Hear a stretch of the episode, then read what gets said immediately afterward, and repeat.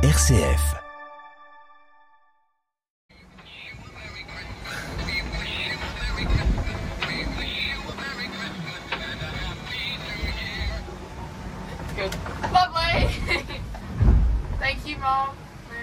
Voilà un petit bonhomme de neige en peluche qui chante Merry Christmas. Et c'est pas par hasard, hein, puisque vous avez passé Noël et le jour de l'an tous les deux en mer. Quel souvenir vous en avez, Jade, de ce Noël qui est quand même pas banal? mais euh, je me souviens, je me souviens que c'était la première fois qu'on avait du chocolat. On a gardé le chocolat exprès pour Ah ouais cette Noël et du coup, euh, c'était le plus euh, le le, le meilleur cadeau, euh, je pense que j'ai- j'ai j'ai- j'ai eu euh, un petit bout de chocolat euh, pour le Noël et un autre pour le jour de l'an. Ah, mais ça Euh, m'arrange alors pour savoir ce que je vais t'offrir à Noël.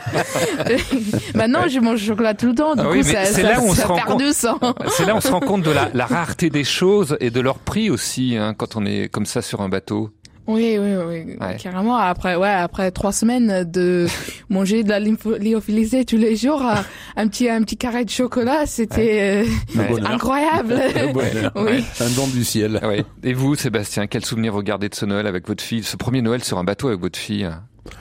Bah, c'était, euh, moi, c'était une inquiétude. euh, c'était une inquiétude pour Jade euh, de, de fêter quelque chose qui est aussi euh, important euh, dans un environnement aussi euh, désertique, avec rien d'autre que ce qu'on avait vu la veille et ce qu'on verra le lendemain. Ouais. Donc c'était, ça m'inquiétait un petit peu. Mais encore une fois. euh, euh, ça c'est tout, tout s'est très très bien passé quoi que ce soit le, le Noël le jour de l'an voilà euh, c'était c'est des jours c'était des jours qui se ressemblaient mais Ouais. mais les passer ensemble dans à cet endroit là bah c'était juste un cadeau en fait Alors, tout a une fin, tout a une fin. Le 1er mars 2022, vous arrivez enfin à destination à Toulon. Et d'abord, euh, je voudrais savoir si cette traversée vous a vraiment rapproché comme rien n'aurait pu le faire euh, avant. Est-ce que vous sentez vraiment qu'il y a eu une complicité qui s'est, euh, un lien qui s'est retissé Euh, D'abord, je vais vous le demander à vous, Jade. Est-ce que vous avez, d'une certaine manière, redécouvert votre père et quel père vous avez redécouvert? Oui, euh, enfin, euh, j'ai j'ai découvert euh, mon, mon père que j'avais pas vu euh, pendant trois ans, et aussi mon père euh, en tant que, que marin, que c'est quelqu'un que je connaissais pas. euh,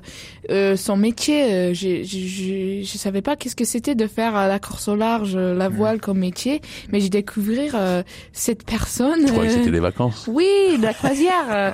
mais non, en fait, et du coup, j'ai gagné beaucoup plus de respect pour lui, mais ça a aussi nous beaucoup rapproché. euh, C'était une, une moment, euh, enfin, privilégié. C'était hors le quotidien. euh, C'est pour ça, euh, dans ce livre, euh, si je pourrais passer un message, ça serait de de prendre le temps euh, avec euh, avec les parents euh, ou pour les parents avec leurs enfants, euh, de passer du temps ensemble et de, de se redécouvrir euh, dans une, euh, une espèce, euh, enfin dans dans un endroit euh, qui est difficile, qui est hors de les zones de confort euh, parce que euh, vous, vous vous allez apprendre euh, des choses que vous savez pas sur les autres et ça vous, vous le, le rapprocher. euh, Ouais. faire l'effort de prendre le temps justement Pe- faire l'effort quand c'est difficile pour les enfants et les parents aussi parce que sortie d'adolescence on sait tous que c'est un peu difficile mais justement Mhm. nous parents prendre le temps les enfants aussi faire l'effort d'eux et partir partir faire quelque chose d'extraordinaire ça va nous rapprocher ça va être, ça va être chouette